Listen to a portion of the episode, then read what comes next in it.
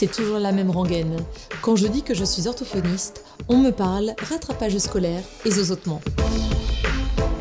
Avec OrthoPower, je vous propose de rencontrer des orthophonistes du quotidien, inspirés et inspirants, qui rendent notre métier si passionnant et tellement varié.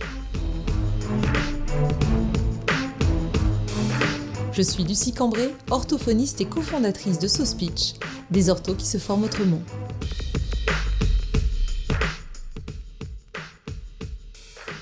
Ce nouvel épisode d'OrthoPower est consacré à un événement qui a réuni dernièrement plus de 800 personnes à Paris, le concours de l'éloquence du bégaiement. C'est Sarah, orthophoniste, qui vient nous parler de la genèse de cet événement, de son organisation et de ce que ce concours a pu apporter à ceux qui y ont participé. On parlera aussi des TCC et plus précisément de la thérapie ACT, thérapie d'acceptation, qui permet d'aider le patient à faire avec ses émotions, ses pensées, à pouvoir être lui-même avec son bégaiement.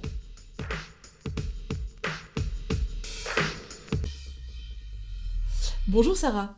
Bonjour Lucie. Merci beaucoup d'avoir accepté de participer à cet épisode OrthoPower euh, qu'on va aujourd'hui consacrer au bégaiement, plus précisément à l'éloquence du bégaiement. Bah, merci à toi de m'avoir invité parce que c'est un podcast que j'écoute beaucoup, donc je suis très impressionnée de participer. C'est un plaisir pour moi parce que j'ai entendu parler de cet événement, l'éloquence du bégaiement, grâce à tes publications. Alors plutôt publication Insta, il me semble. Euh, oui, c'est sur euh, le compte que j'ai créé qui parle beaucoup de bégaiement, qui s'appelle mm. Sarah Orto. Mm. Sarah Orto, dont on mettra le lien en dessous de cet épisode, comme ça les personnes qui veulent euh, te suivre et, s'intéresser de plus près à cette thématique pourront plus facilement retrouver les, éléments et les informations. oui, et il y a bien sûr un Instagram réservé à l'éloquence du bégaiement mm-hmm. qui s'appelle Éloquence du bégaiement. Ah super. sur Instagram et sur Facebook. Très bien. Est-ce que tu peux te présenter pour nos auditeurs, Sarah, et puis aussi pour moi, parce que je ne te connais que via euh, tes publications Instagram, mais euh, je vois que tu as beaucoup, beaucoup de choses à partager, donc euh, c'est avec grand plaisir que je t'écoute avec attention aujourd'hui. Je m'appelle Sarah, donc je suis orthophoniste en libéral, en région parisienne. Euh, je suis diplômée depuis 2001 de l'école de Paris mmh. et je reçois principalement des personnes qui bégayent, donc enfants, adolescents, adultes. Euh, et j'ai aussi la casquette de thérapeute cognitivo-comportementaliste. Très bien. Pour les personnes qui ne sauraient pas ce que c'est, parce que c'est vrai qu'il euh, y a pas mal de personnes finalement qui ne sont pas orthophonistes, qui ne font pas partie du domaine de la santé euh, et qui se demandent à quoi correspondent ces thérapies cognitivo-comportementalistes. Est-ce que tu peux essayer d'expliquer, vulgariser peut-être en quelques mots? Alors, euh, les TCC, pour faire plus court, euh, sont des thérapies dites brèves et vont chercher à comprendre comment aider le patient à aller mieux plutôt qu'à chercher le pourquoi. Et puis, elles vont regarder comment s'articulent les pensées, les émotions, les comportements euh, du patient pour pouvoir l'aider. Par exemple, une personne qui bégaye, euh, eh bien son, trouble va être euh, alimenté par le fait que se dise, ben, si je bégaye, je vais paraître idiot, par exemple. Mmh. Donc, elle va avoir une anticipation anxieuse, elle va avoir peur, honte. Et eh bien, en général, elle va se mettre à adopter des attitudes d'évitement, par exemple. Euh, des stratégies pour euh, ne pas qu'on entende son bégaiement et ça va alimenter son trouble et la lutte contre son trouble. Donc, bah, quand on est orthophonie, c'est important de comprendre ça et d'avoir une approche globale du bégaiement. Mhm. très bien. Est-ce que tu t'es formé euh, en France ou dans un autre pays à, ce, à cette TCC oui, alors je m'y suis intéressée à partir des études d'orthophonie. À l'époque, j'avais fait mon mémoire d'orthophonie euh, sur ce, sujet avec euh, Marie-Pierre Poula. Mmh. Et puis, euh, bah, par la suite, j'ai attendu quand même, quand je me suis installée, d'avoir travaillé un an pour avoir un peu d'expérience et, de finances. Et je me suis lancée dans la formation de la FTCC qui était en trois ans, qui est mmh. toujours en trois ans, mais qui n'est plus accessible aux orthophonistes, malheureusement. Ah, d'accord. Euh, voilà, donc euh, c'était à Paris. Ce n'est plus accessible parce que c'est considéré comme faisant partie du champ de compétences des psychologues, alors peut-être, c'est ça? Euh, oui, c'est que cette formation permet d'avoir directement l'étiquette de psychothérapeute. Ah oui. Et aujourd'hui, bien sûr, bah, il ne souhaite plus que d'autres professions puissent avoir cette étiquette. Alors moi, je ne l'ai jamais demandé, je n'ai jamais ni ce, voilà, de quoi que ce soit de plaque de psychothérapeute parce que je ne me prétends pas psychothérapeute, mais j'utilise les TCC comme un outil mmh nécessaire à, ma pratique avec les personnes qui bégayent. Oui, c'est vrai que parfois, dans, certaines formations qui euh, sont dispensées par d'autres personnes, euh, d'autres professionnels de santé que des orthophonistes, on peut avoir la certification, euh, par exemple, mm. une certification pour les freins, pour l'allaitement et ça. Et finalement, très souvent, les orthophonistes n'en ont pas forcément envie parce qu'on a, déjà notre, notre activité d'orthophoniste, on veut juste enrichir notre pratique et, pouvoir proposer des activités, des, des, béquilles supplémentaires aux patients, des aides supplémentaires. Hein. Tout à fait, oui, oui. Oui, c'est un outil supplémentaire. tout à fait. Mm. Et donc, du coup, tu t'es formé euh, dès que tu es sorti de. Euh, dès que tu as été diplômé, dès que tu es sorti de l'école? Quasiment, euh, une année après. J'ai dû démarrer en 2002 et mm. sortir en 2005. D'accord, très bien. Cette formation. Par rapport à cette cette euh, formation de TCC, euh, ce qui est important, euh, c'est aussi de préciser qu'il y a eu plusieurs courants, plusieurs vagues dans ces, thérapies, mmh. et que moi, quand je me suis formée, c'était la deuxième vague de TCC. On, essayait de voir un petit peu ce que le patient se disait dans sa tête, son discours intérieur, hein, ses cognitions, on appelle ça aussi comme ça, et puis bah, on essayait de les modifier. Donc, par exemple, euh, si le patient se dit, euh, eh bien, si je bégaye, euh, c'est une catastrophe, c'est la honte, voilà, on va penser que je suis incompétent, eh bien, on allait essayer de modifier cette pensée avec lui. Et puis, aujourd'hui, on est davantage dans des thérapies d'acceptation. Donc, il y a la thérapie ACT, hein, qui est la thérapie d'acceptation et d'engagement, qui s'inscrit dans la troisième vague de TCC cette fois, mmh. où là, on va plus forcément euh, chercher à tout prix à modifier ses pensées, ses émotions, mais plutôt aider le patient à euh, faire avec ses pensées et ses émotions, mmh. euh, tout en continuant finalement à, aller vers ce qu'il a envie d'être comme personne, mmh. hein, aller vers ses valeurs à lui. Mais bon, parfois, effectivement, chasser le naturel, il revient au galop. Plus vous essayez de lutter contre une pensée ou une émotion, et plus elle vous revient dans la figure. Donc euh, voilà, on, a évolué aussi par rapport à ça et euh, on, va, euh, on va de plus en plus vers l'action faire avec ce qui est là et ce que, avec ce qui ne peut pas être changé. Super. C'est hyper intéressant parce que ça, ça date de, de combien d'années en fait? Ça fait combien d'années que c'est proposé ce type de thérapie d'acceptation acte en fait? Alors, comme souvent aux États-Unis, c'est apparu dans les années 70-80. Je pensais que tu allais me dire dans les années 30. Mais, euh, quand même pas. Mais en France, c'est assez récent quand même. Mm. Bon, bah, c'est arrivé. Ça fait une dizaine d'années qu'on en entend beaucoup parler. Hmm. Mm. Est-ce que tu vois une, un changement dans ta pratique ou en tout cas dans les résultats que tu obtiens euh, chez les patients euh, avec ce type de, de nouvelle façon de proposer une thérapie aux patients? Alors, euh, chez le patient et chez le thérapeute. D'accord, Parce que euh, chez le patient, euh, c'est quand même euh, partir de ce qui est important pour lui, finalement, mmh ses valeurs à lui. Alors, ses valeurs à lui, et ce qui est important pour lui, ça peut tout à fait au départ être plus fluide. Mmh Il peut avoir besoin aussi euh, de techniques motrices, de techniques de fluence, et on peut tout à fait les intégrer à la thérapie mmh d'acceptation.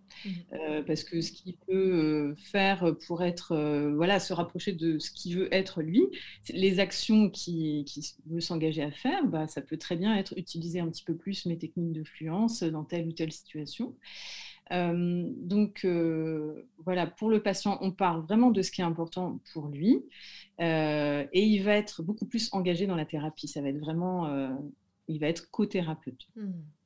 Et je dirais que pour l'orthophoniste ou le thérapeute, c'est quand même beaucoup plus confortable.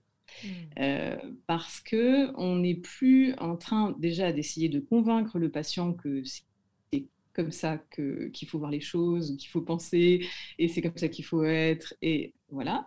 Euh, on part euh, vraiment des attentes du patient, donc on se met plus, nous, toutes les attentes de tout le monde sur le dos, hein, y compris les nôtres, parce que voilà, moi-même étant perfectionniste, je pouvais vraiment avoir cette, cette, pression sur les épaules, vouloir jouer la, super ortho, qu'elle allait tout réparer hein, et réparer tout le monde sur son passage. Je pense que ça va parler à beaucoup d'orthos en effet.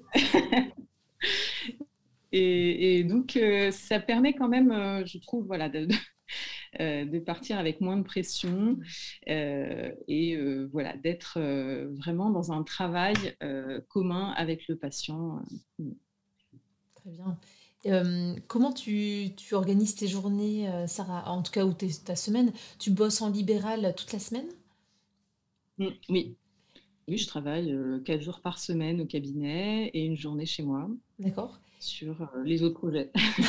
oui, parce que justement, on va parler de l'éloquence du bégaiement. Qu'est-ce que c'est que cette histoire-là? Ça a l'air dingue parce que euh, ça se passe à Paris. C'est un événement, vraiment. Vous aviez loué, euh, il me semble, le théâtre Bobino, c'est ça? Oui, tout à fait. Alors, l'éloquence du bégaiement, en fait, ça a trois ans déjà.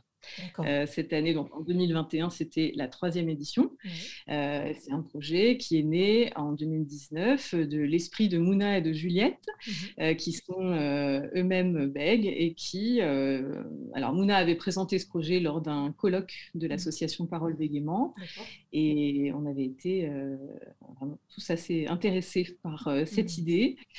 Et puis, euh, par la suite, eh bien, euh, on a été mis en contact par l'orthophoniste euh, de, Mouna. Mmh on a discuté éloquence parce que voilà, son ortho que je connais bien savait que je m'intéressais au bégaiement et à l'éloquence. Donc, on a été mis en contact. on a ensuite pu aller ensemble dans des lieux où bon, j'allais voir déjà des battles d'éloquence.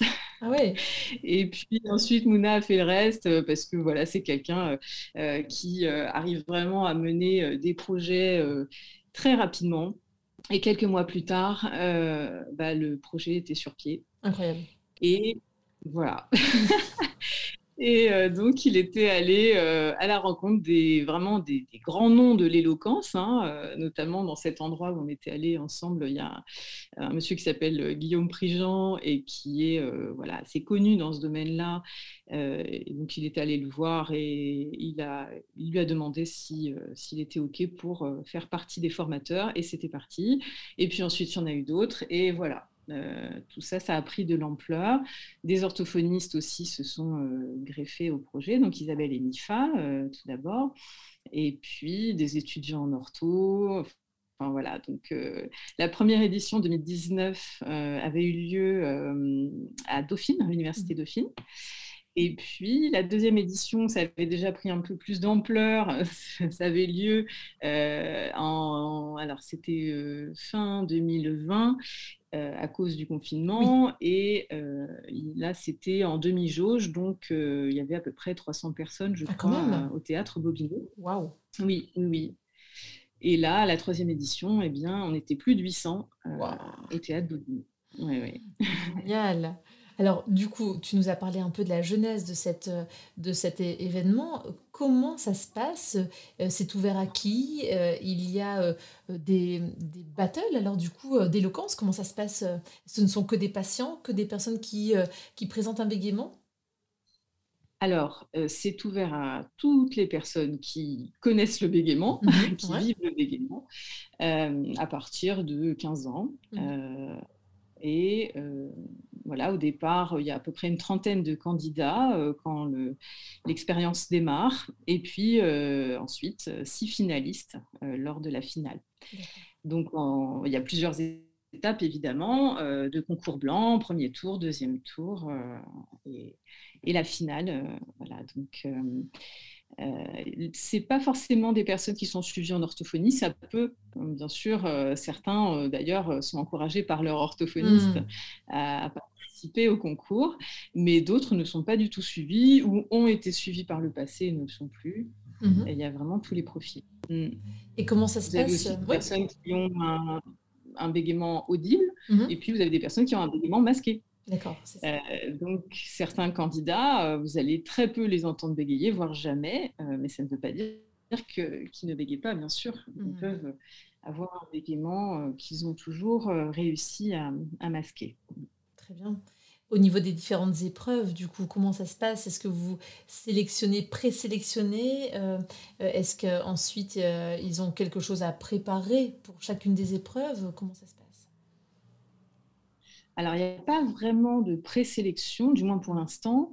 Euh, ensuite, euh, ce qui se passe, c'est que je crois qu'au départ, on avait entre 30, 30, et 35 candidats cette mmh. année. Euh, ils vont assister donc à des masterclass, mmh. à des ateliers. C'est quand même un, investissement hein, sur deux mois. Mmh. Donc, bah, il peut y avoir quelques personnes qui quittent l'aventure, mais en général, c'est au tout début. voilà, soit par impossibilité matérielle ou parce que finalement c'est pas le bon moment pour ça euh, ou juste euh, ils étaient venus voir ce qui se passait par là. Mais euh, globalement bon les, gens tiennent bon quoi. Mmh et, et voilà donc il va y avoir là sur les 30 candidats on avait suite au premier tour 14 candidats qui étaient sélectionnés pour la demi-finale. Mmh donc tout ça, ça se passe au début en interne. Euh, on fait venir quand même pour le premier tour quelques jurys extérieurs, des personnes qui ont gagné des concours d'éloquence, par exemple, qui ne sont pas forcément euh, reliés euh, au bégaiement, mais ça peut être des, gens qui ont gagné des concours éloquentia. voilà, il y a des ponts qui se font un petit peu comme ça. mais nous, coachs, on peut aussi faire partie du, du jury. et puis, voilà, suite à, suite à ce premier tour, il y a 14 demi-finalistes qui là se sont euh, affrontés, si on peut dire, euh, dans un bar qui s'appelle le Social Bar, dont je vous parlais tout à l'heure, où il y avait ces battles d'éloquence. et donc au Social Bar, là, c'était ouvert au public. donc il y avait un petit public. Et, suite à ça, eh bien, six finalistes ont été revenus. Et là, là c'était la grande finale au théâtre Bobino qu'on a beaucoup préparés. Euh, voilà, les, candidats euh, se sont vraiment préparés de façon très intensive. Alors, il y a euh, sur toute la durée, donc à la fois il y a les masterclass du samedi qui se passent à mmh. l'université Dauphine, samedi matin. Vous êtes motivé du coup pour le samedi matin Oui, oui. ensuite, vous avez les ateliers pour s'entraîner, bien sûr, hein, pour mettre en application euh, bah, ce que les candidats ont vu en masterclass. Les ateliers, c'est le soir, en semaine. Mmh Et puis, euh, il y a un système de parrainage, donc euh, à partir de la demi-finale, où là, chaque candidat a deux parrains, à peu près, hein, ça peut être plus, mais deux personnes qui sont là quand même de façon un peu plus personnalisée pour correspondre, éventuellement conseiller, rassurer, voilà, être vraiment présente au, quotidien. Et puis bah, nous, l'équipe de com, parce que j'étais en plus dans l'équipe de, communication de l'éloquence. Tu l'as très bien fait, la bah, communication. Tu l'as très bien faite. on était quatre, et, voilà, on, euh, on, a beaucoup bossé euh, parce qu'il bah, fallait euh, alimenter en permanence les, les, comptes Instagram et Facebook. Et donc, bah, comme on était coach, c'était pratique parce qu'on était sur place lors des mmh. ateliers, donc on pouvait alimenter facilement. et puis, bah, voilà, on, a, on y a passé beaucoup de temps, mais c'était très chouette. Et, du coup, vous pouvez, être fiers, vous pouvez être fiers tous les quatre parce que vraiment, la communication est très bien passée. Enfin, moi, c'est comme ça que j'ai découvert hein, euh, l'événement, mm. tu vois, euh, grâce à, vos communications, vos stories, vos posts et tout ça. Et ça donne vraiment envie de s'y intéresser et de savoir euh, ce qu'il en est, en fait, de, de cette, cette, cet événement. Euh, tu disais les personnes devaient préparer quelque chose, pouvaient s'entraîner en atelier, euh, étaient coachées. Euh, est-ce qu'il y avait une thématique particulière pour... Est-ce que c'est un texte à chaque fois qu'ils ont dû déclamer, un sketch à préparer? Comment ça se passait? C'était libre peut-être? Ben, Au départ, les sujets étaient libres pour mhm. le concours blanc et le premier tour. Mhm. D'ailleurs, ils gardaient le sujet hein, entre le concours blanc et le premier tour. Et bon, ça leur permettait euh, d'être plus à l'aise, d'apporter quelque chose d'eux-mêmes. Mmh. Et c'est une des valeurs très importantes de ce concours, c'est l'authenticité. Mmh. Euh, et donc, ça, ça nous permettait vraiment d'avoir des discours euh, très authentiques. et il y a eu des très, très beaux discours lors de ce premier tour. D'ailleurs, je pense à une, une candidate qui est sommelière, Sonia, et qui nous a fait un discours formidable avec un parallèle entre euh, le vocabulaire du vin et le, mmh. Le Enfin, ça a été euh, vraiment euh, sublime. Et à la fin, on avait juste envie d'aller déguster du vin. et voilà, donc on assiste à des moments comme mm. ça incroyables. On pleure aussi, hein, beaucoup. oui, parce qu'il y a de l'émotionnel là-dessous. il y a du vécu, il y a des, ah, souffrances. Exactement. Et puis les candidats sont vraiment invités à mettre, euh, bah oui, d'eux-mêmes dans le discours, euh, à parler d'eux aussi, hein, et à être euh, expressifs. Et donc, bon, bah oui, forcément, nous, en face, c'est difficile d'être complètement insensible. Bah, et c'est pas le mmh. Donc voilà, premier tour, ils choisissaient eux-mêmes leur sujet. Et puis ensuite, les sujets étaient imposés. Mmh et bon, voilà, il faut qu'ils défendent le pour ou le contre, et c'est imposé. D'accord. Voilà, donc par exemple, euh, je sais pas, euh, euh, faut-il pousser le bouchon trop loin, pour ou mhm. contre? Voilà. ça, c'est un des sujets, je crois, du deuxième tour. et puis, les candidats qui étaient sélectionnés après le premier tour et qui allaient en demi-finale, ils n'avaient qu'une semaine pour préparer leur sujet imposé. Voilà, donc une semaine entre le premier tour et le deuxième tour seulement. Ah oui. Ça, c'était dur. Voilà. Euh, mais ils ont tous été brillants. C'est incroyable. Et puis, euh, suite euh, à, cette, à ce deuxième tour, donc entre le deuxième tour et la finale, ils avaient deux semaines de préparation.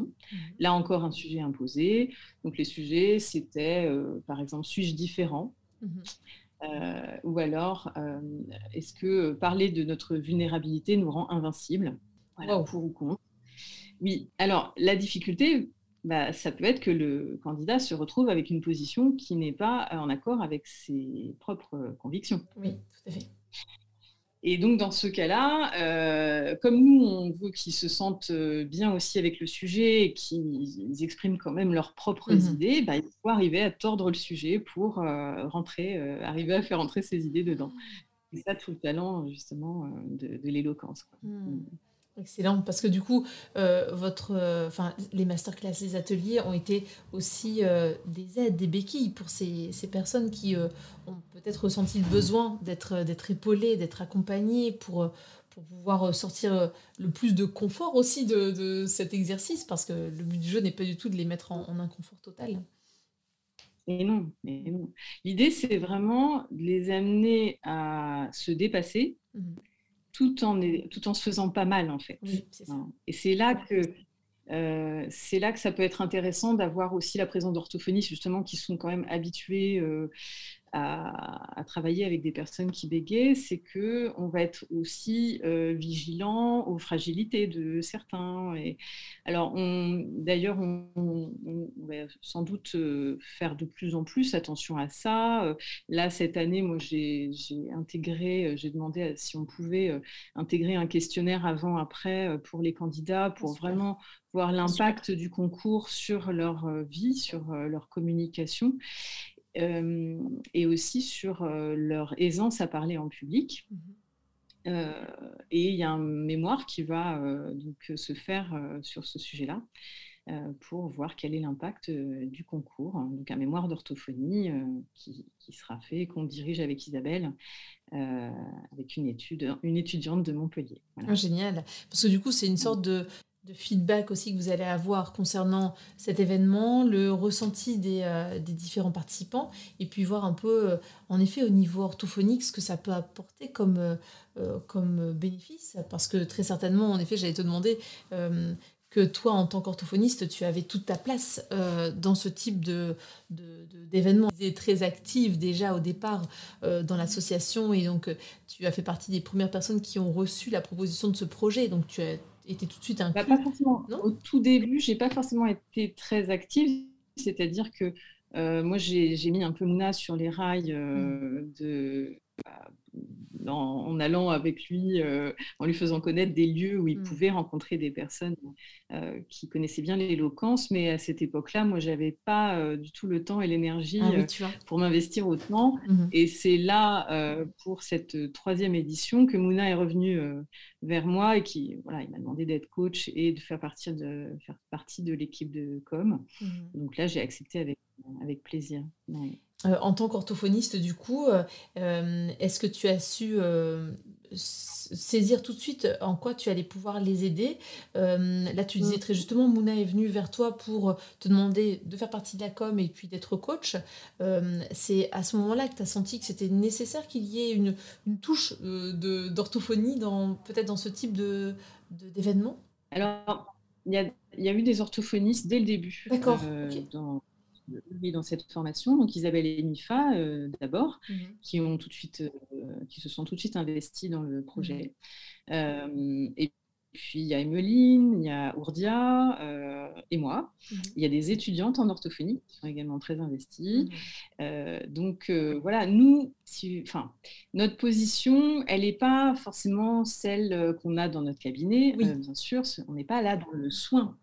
et et en fait, l'idée, c'est pas du tout, par exemple, de rendre la personne plus fluide. En fait, mmh. dans ce concours, euh, les valeurs, c'est euh, le dépassement de soi, c'est euh, pouvoir être expressif, pouvoir être soi-même, mmh. mais à aucun moment c'est parler de manière fluide. C'est vraiment venez avec ce que vous êtes, avec votre bégaiement. Quoi. Ça me fait penser à. et là. Venez comme vous êtes, quoi. Ça fait vraiment penser à... c'est ça. C'est très fort en com. Je pense que ça a déjà été utilisé comme slogan.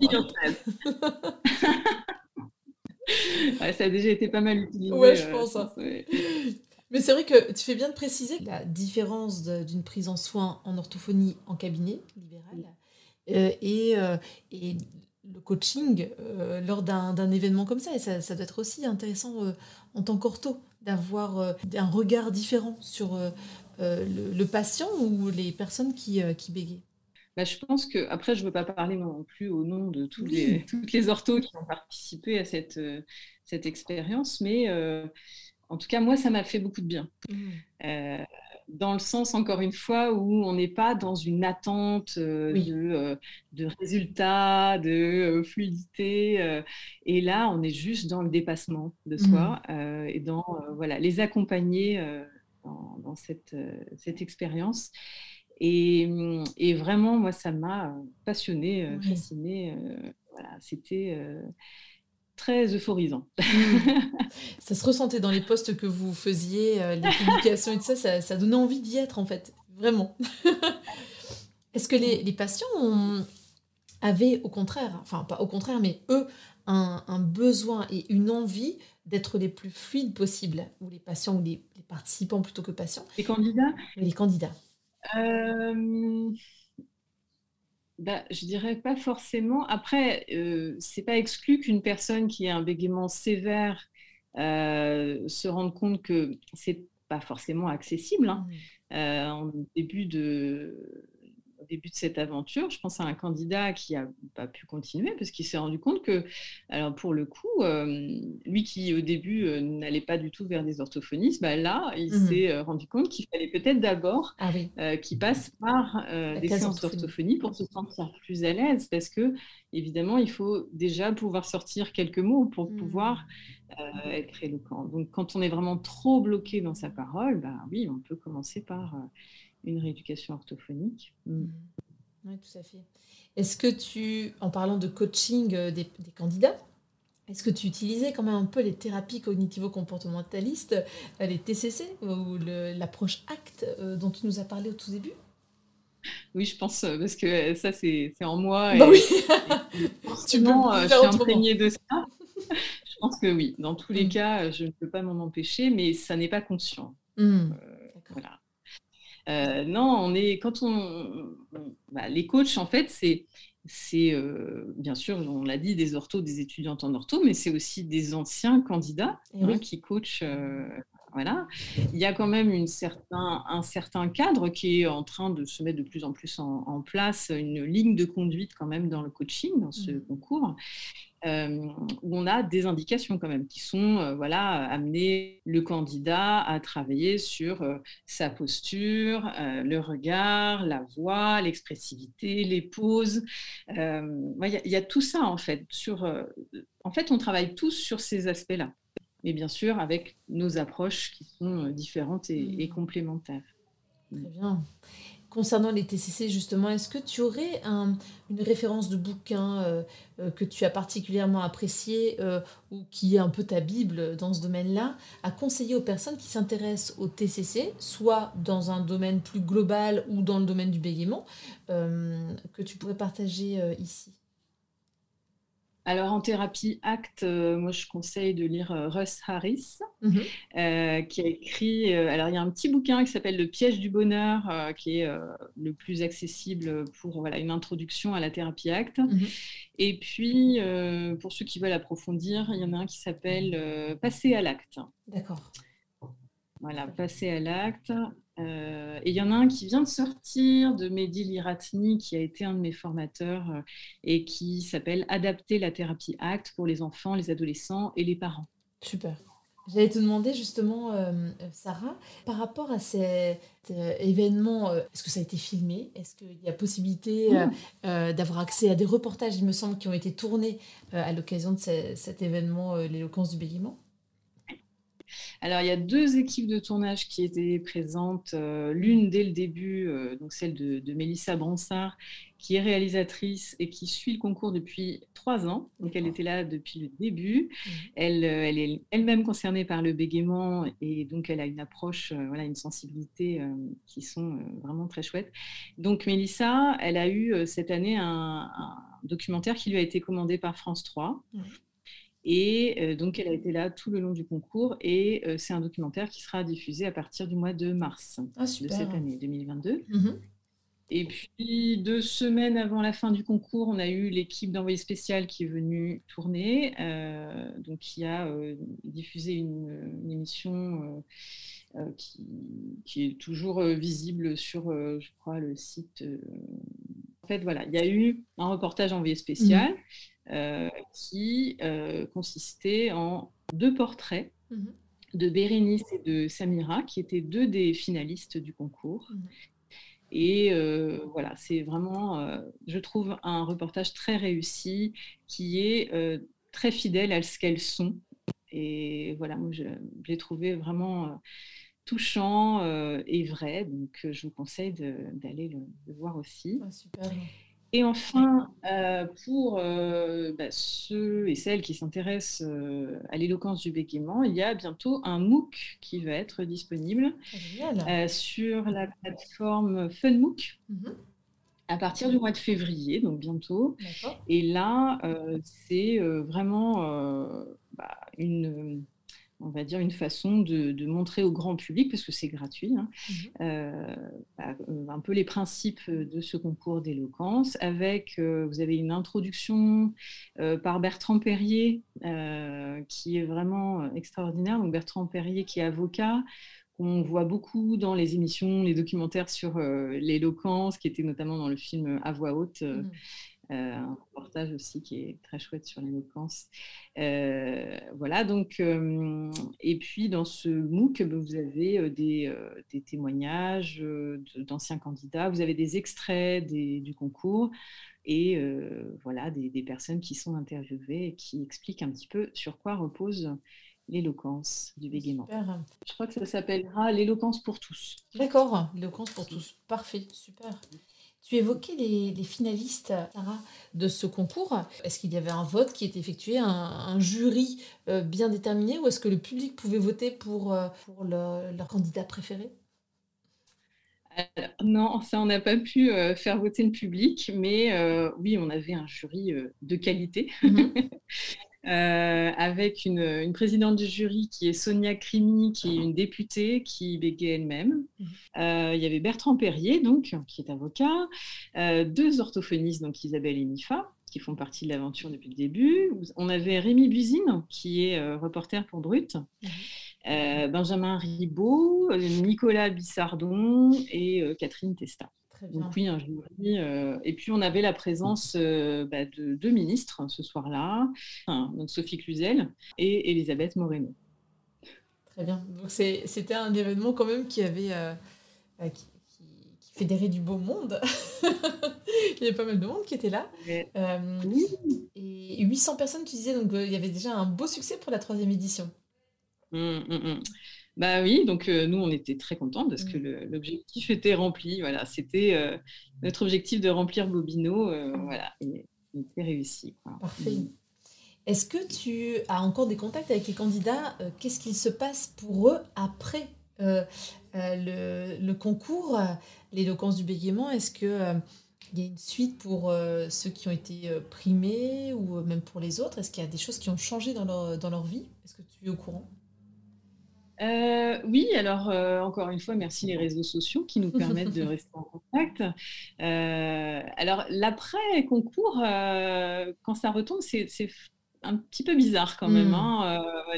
on a quand même été deux mois ensemble et il y, a des liens qui se créent. Hein. Euh, donc il y a un petit vide quand même après, même si bon, on peut de nouveau euh, reprendre euh, une activité normale. Voilà, il y a un petit contre-coup. Je, je, sais que voilà, certains euh, sont restés en contact. Moi, j'ai également toujours des contacts avec euh, euh, certains candidats, notamment bah, quand on a coaché un candidat de manière un peu plus personnalisée, quand on a été parrain ou marraine, c'est vrai qu'on suit peut-être d'un peu plus près. et puis avec les finalistes, avec qui forcément on a passé plus de temps, et ben oui, on, on prend un petit peu des nouvelles. Mmh. Et, et, puis, on a refait passer un questionnaire euh, bah, sur l'impact du concours, mais justement un mois après la finale, pour prendre un peu des nouvelles aussi. Et donc, ça nous permet aussi à nous de voir euh, sur un peu plus long terme mmh voilà ce que, ce que ce concours a, a eu comme, comme rôle. Et puis, euh, bon, après, on, euh, le Covid n'aide pas, mais en théorie, on doit euh, se, tous se revoir et, et, faire la fête. Parce que voilà. Il faut fêter cette, ce, bel événement. Ben oui, oui, on a très envie de se revoir mmh. tous. L'équipe com est toujours très en, en, lien parce que nous, on continue. Il y a d'autres projets qui sont en cours D'ailleurs, euh, ça me permet de dire qu'il y a un concours l'éloquence du bégaiement qui va se passer à Lyon en mhm. mars-avril. Euh, donc, on passe un petit peu le relais à l'équipe de Lyon pour les réseaux sociaux qui vont euh, nous faire suivre cette aventure-là. Et puis, dans pas longtemps, il y aura une nouvelle édition également à Nantes. Donc, ah oui, donc c'est vraiment un projet qui, qui, prend, qui peut prendre forme et qui va s'exporter dans différentes villes en fait. Hein. Ah oui, c'est sûr, ça prend de l'ampleur. Hein, ah, génial, canon, super je m'aperçois que je n'ai pas, fini de répondre à ta question sur ce qui deviennent. Je pense par exemple à hum, un candidat, alors déjà lors de la première édition, hein, euh, il y a eu un impact forcément euh, sur, euh, sur les candidats, sur leur aisance à l'oral. Mmh. je pense par exemple à Damien qui était un candidat de la première édition et qui lui avait un bégaiement masqué et qui se destinait à la profession d'archiviste. Mmh et qui, après le concours, a décidé de passer le CAPES et est devenu prof d'histoire. Ah euh, voilà, donc il y, a des histoires un peu comme ça, euh, effectivement. Euh, je pense aussi à Raja qui, qui, a fait le concours cette année et qui, elle aussi, est plutôt dans un bégaiement un petit peu couvert, masqué, et qui nous racontait que lors, bah, lors de la formation là, de, de, mois, à un moment, elle était partie faire un, atelier et que, alors, une formation en dehors hein, de l'éloquence. Mmh et elle nous racontait qu'elle avait dû déclamer un poème devant un public et que pour la première fois, elle avait annoncé euh, qu'elle bégayait euh, avant de réciter son poème, mmh. alors que c'est quelqu'un qui ne fait pas entendre son bégaiement. Hein, oui, tout à fait. Euh, et suite à ça, elle a également monté sa chaîne YouTube. Elle a, oui, elle est dans le journalisme, donc elle, elle a postulé pour du journalisme radio et télé. Et elle nous dit que, voilà, sans ce concours, elle n'aurait peut-être pas osé se lancer là-dedans. Euh, voilà, il y a pas mal d'histoires comme ça. Moi, je vois euh, Jerry, l'un des finalistes, qui là, sur son compte Insta, fait des face cam, alors qu'il est également dans un bégaiement masqué, et que là, ça y est, euh, il ose parler du bégaiement, faire des stories. Génial.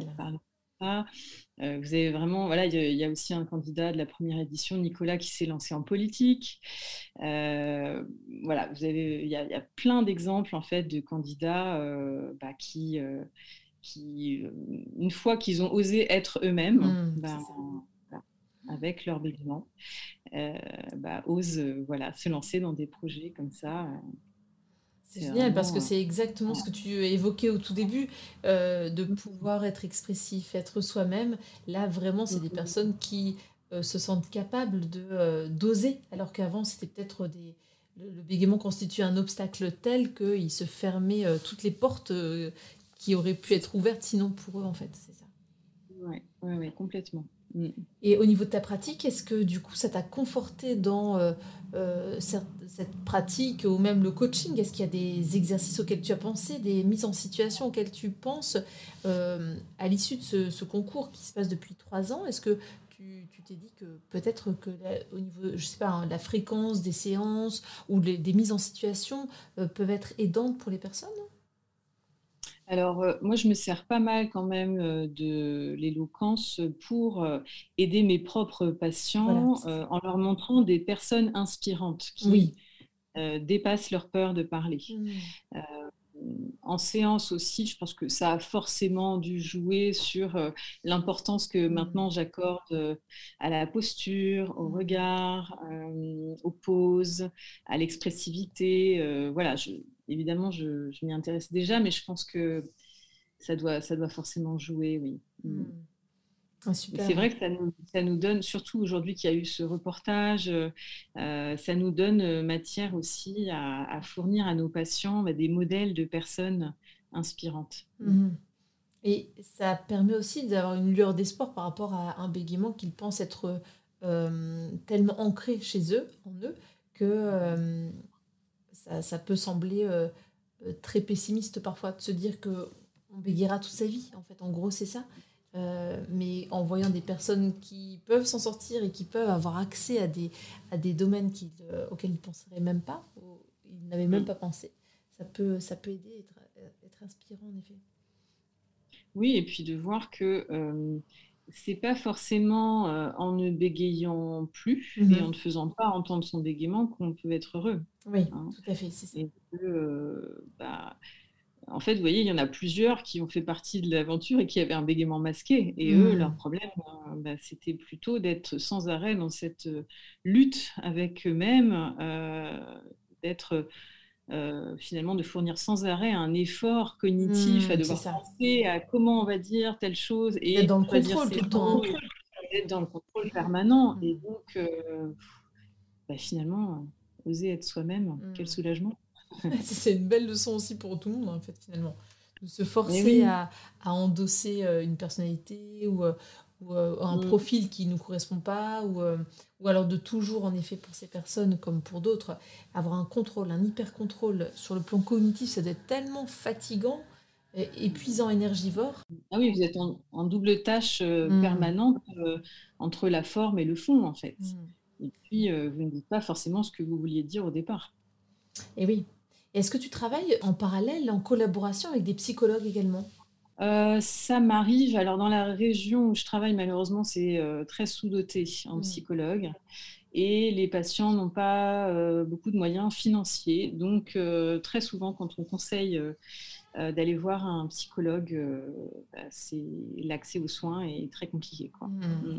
Parmi l'équipe des coachs, il n'y avait pas forcément de, de psychologue ou psychothérapeute, en fait? Si, si, si, il y avait ah, Loni qui est psychologue, euh, qui est elle-même concernée par le bégaiement, mais et euh, qui voilà et qui est psychologue euh, et qui a vraiment apporté un, soutien important pour toute l'équipe, pour les candidats qui étaient vraiment disponibles. et ça, c'était bien d'avoir dans, dans l'équipe. Oui. Mm. C'est génial parce que même jusqu'à la réalisatrice, jusqu'aux membres du jury, euh, jusqu'au coach, euh, il y, avait des personnes qui étaient, euh, qui étaient bah, sujets soit au bégaiement ou, intéressés parce qu'un proche était très certainement bégayé, certainement, ou, ou était, comment dire, je j'ose pas dire, on dit pas atteint de bégaiement, on dit pas porteur de bégaiement non plus, mais donc sujet au bégaiement, ouais, sans problème. Oui, souvent je dis concerné par le concerné Par le bégaiement. Oui, après, euh, certaines personnes euh, qui bégayent disent bègue. Ouais, tout à fait. on n'ose pas trop en tant qu'orthophoniste. Oui, c'est vrai. Mmh, c'est vrai, tu as raison. On ne bégaye pas soi-même, mais les bègues disent bègue. Bègue, enfin, certains. Oui, Et c'est vrai qu'il devait y avoir une certaine, une certaine grande famille, en fait, où tout le monde se comprenait. vraiment, j'ai l'impression que dans toutes les, à tous les étages, dans toutes les fonctions de, ce, de tous les statuts de cet événement, il y avait des gens concernés, en fait. Ah, mais c'est vraiment l'idée, hein, jusqu'à mmh. la présidence du jury. Euh, voilà, c'est que, euh, oui, ce sont euh, avant tout les personnes qui bégayent elles-mêmes, qui, mmh. participent à cette, à cette expérience. Et, et c'est ce qui fait que, voilà, en vivant la chose de l'intérieur, on peut encore mieux oui. Euh, conseiller. Et en ayant vécu euh, cette, ce concours, parce que les anciens candidats euh, sont d'excellents coachs, voilà, ils sont impressionnants. Je pense à Lynn, par exemple, qui a gagné la première édition du concours et qui a été, qui a elle-même animé une masterclass cette année. Voilà, oui, qui est incroyable. oui, oui, ouais. En fait, c'est le même effet. Euh, je pense que ça contribue à, la réussite aussi de cet événement, euh, comme euh, par exemple quand on peut le voir dans nos groupes thérapeutiques. Hein, c'est qu'il y a forcément le fait de... de émulation, c'est ça, une émulation, oui, complètement. Hein, et, alors ça peut parfois être un peu bizarre au départ pour ceux qui n'ont par exemple jamais rencontré d'autres personnes qui bégaient. Oui. Mais comme c'est le cas quand nous, on propose des groupes, finalement, hein, entendre d'autres personnes bégayer, euh, c'est pas, c'est pas forcément évident au départ. Mmh. C'est Samira qui me parlait de ça et qui me disait, oh, lorsque je suis venue à la première masterclass, quand j'ai entendu les autres bégayer, je me suis dit, mais je vais pas rester en fait. Mmh.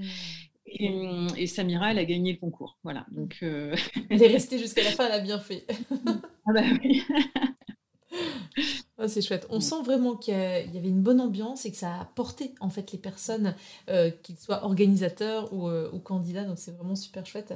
Ça donne envie de suivre encore plus, euh, plus régulièrement, tu vois, les, les, différents événements qui auront lieu donc dans différentes villes de France.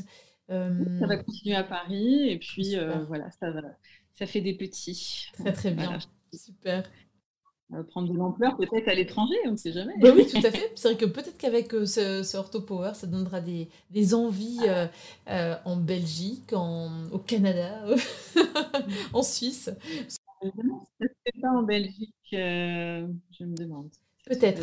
Il me semble avoir déjà vu une belle affiche qui a été créée par une logopède, Alice, il me semble.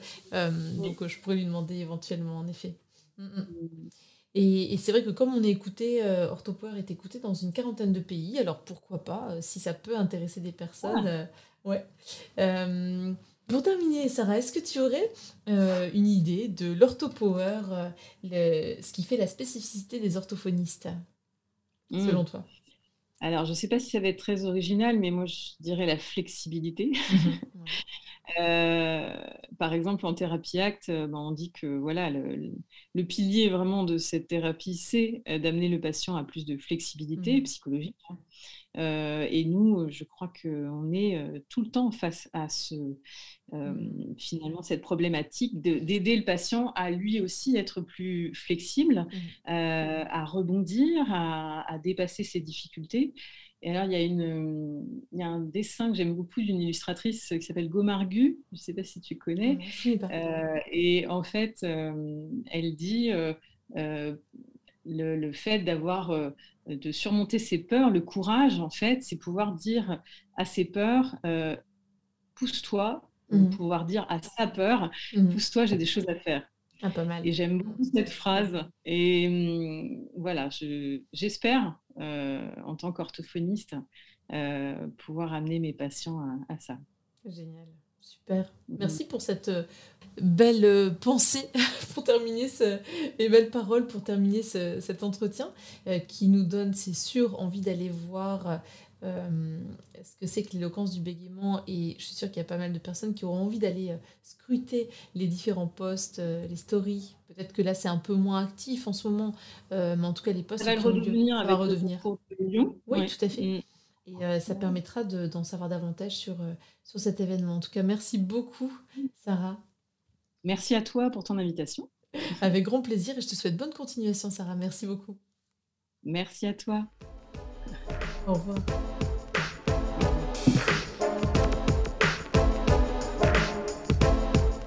Voilà, j'espère que ce nouvel épisode d'OrthoPower vous a plu. Si c'est le cas, je vous invite à vous abonner sur votre plateforme de podcast favorite, d'y laisser un commentaire et une note 5 étoiles pour que notre métier soit connu et reconnu.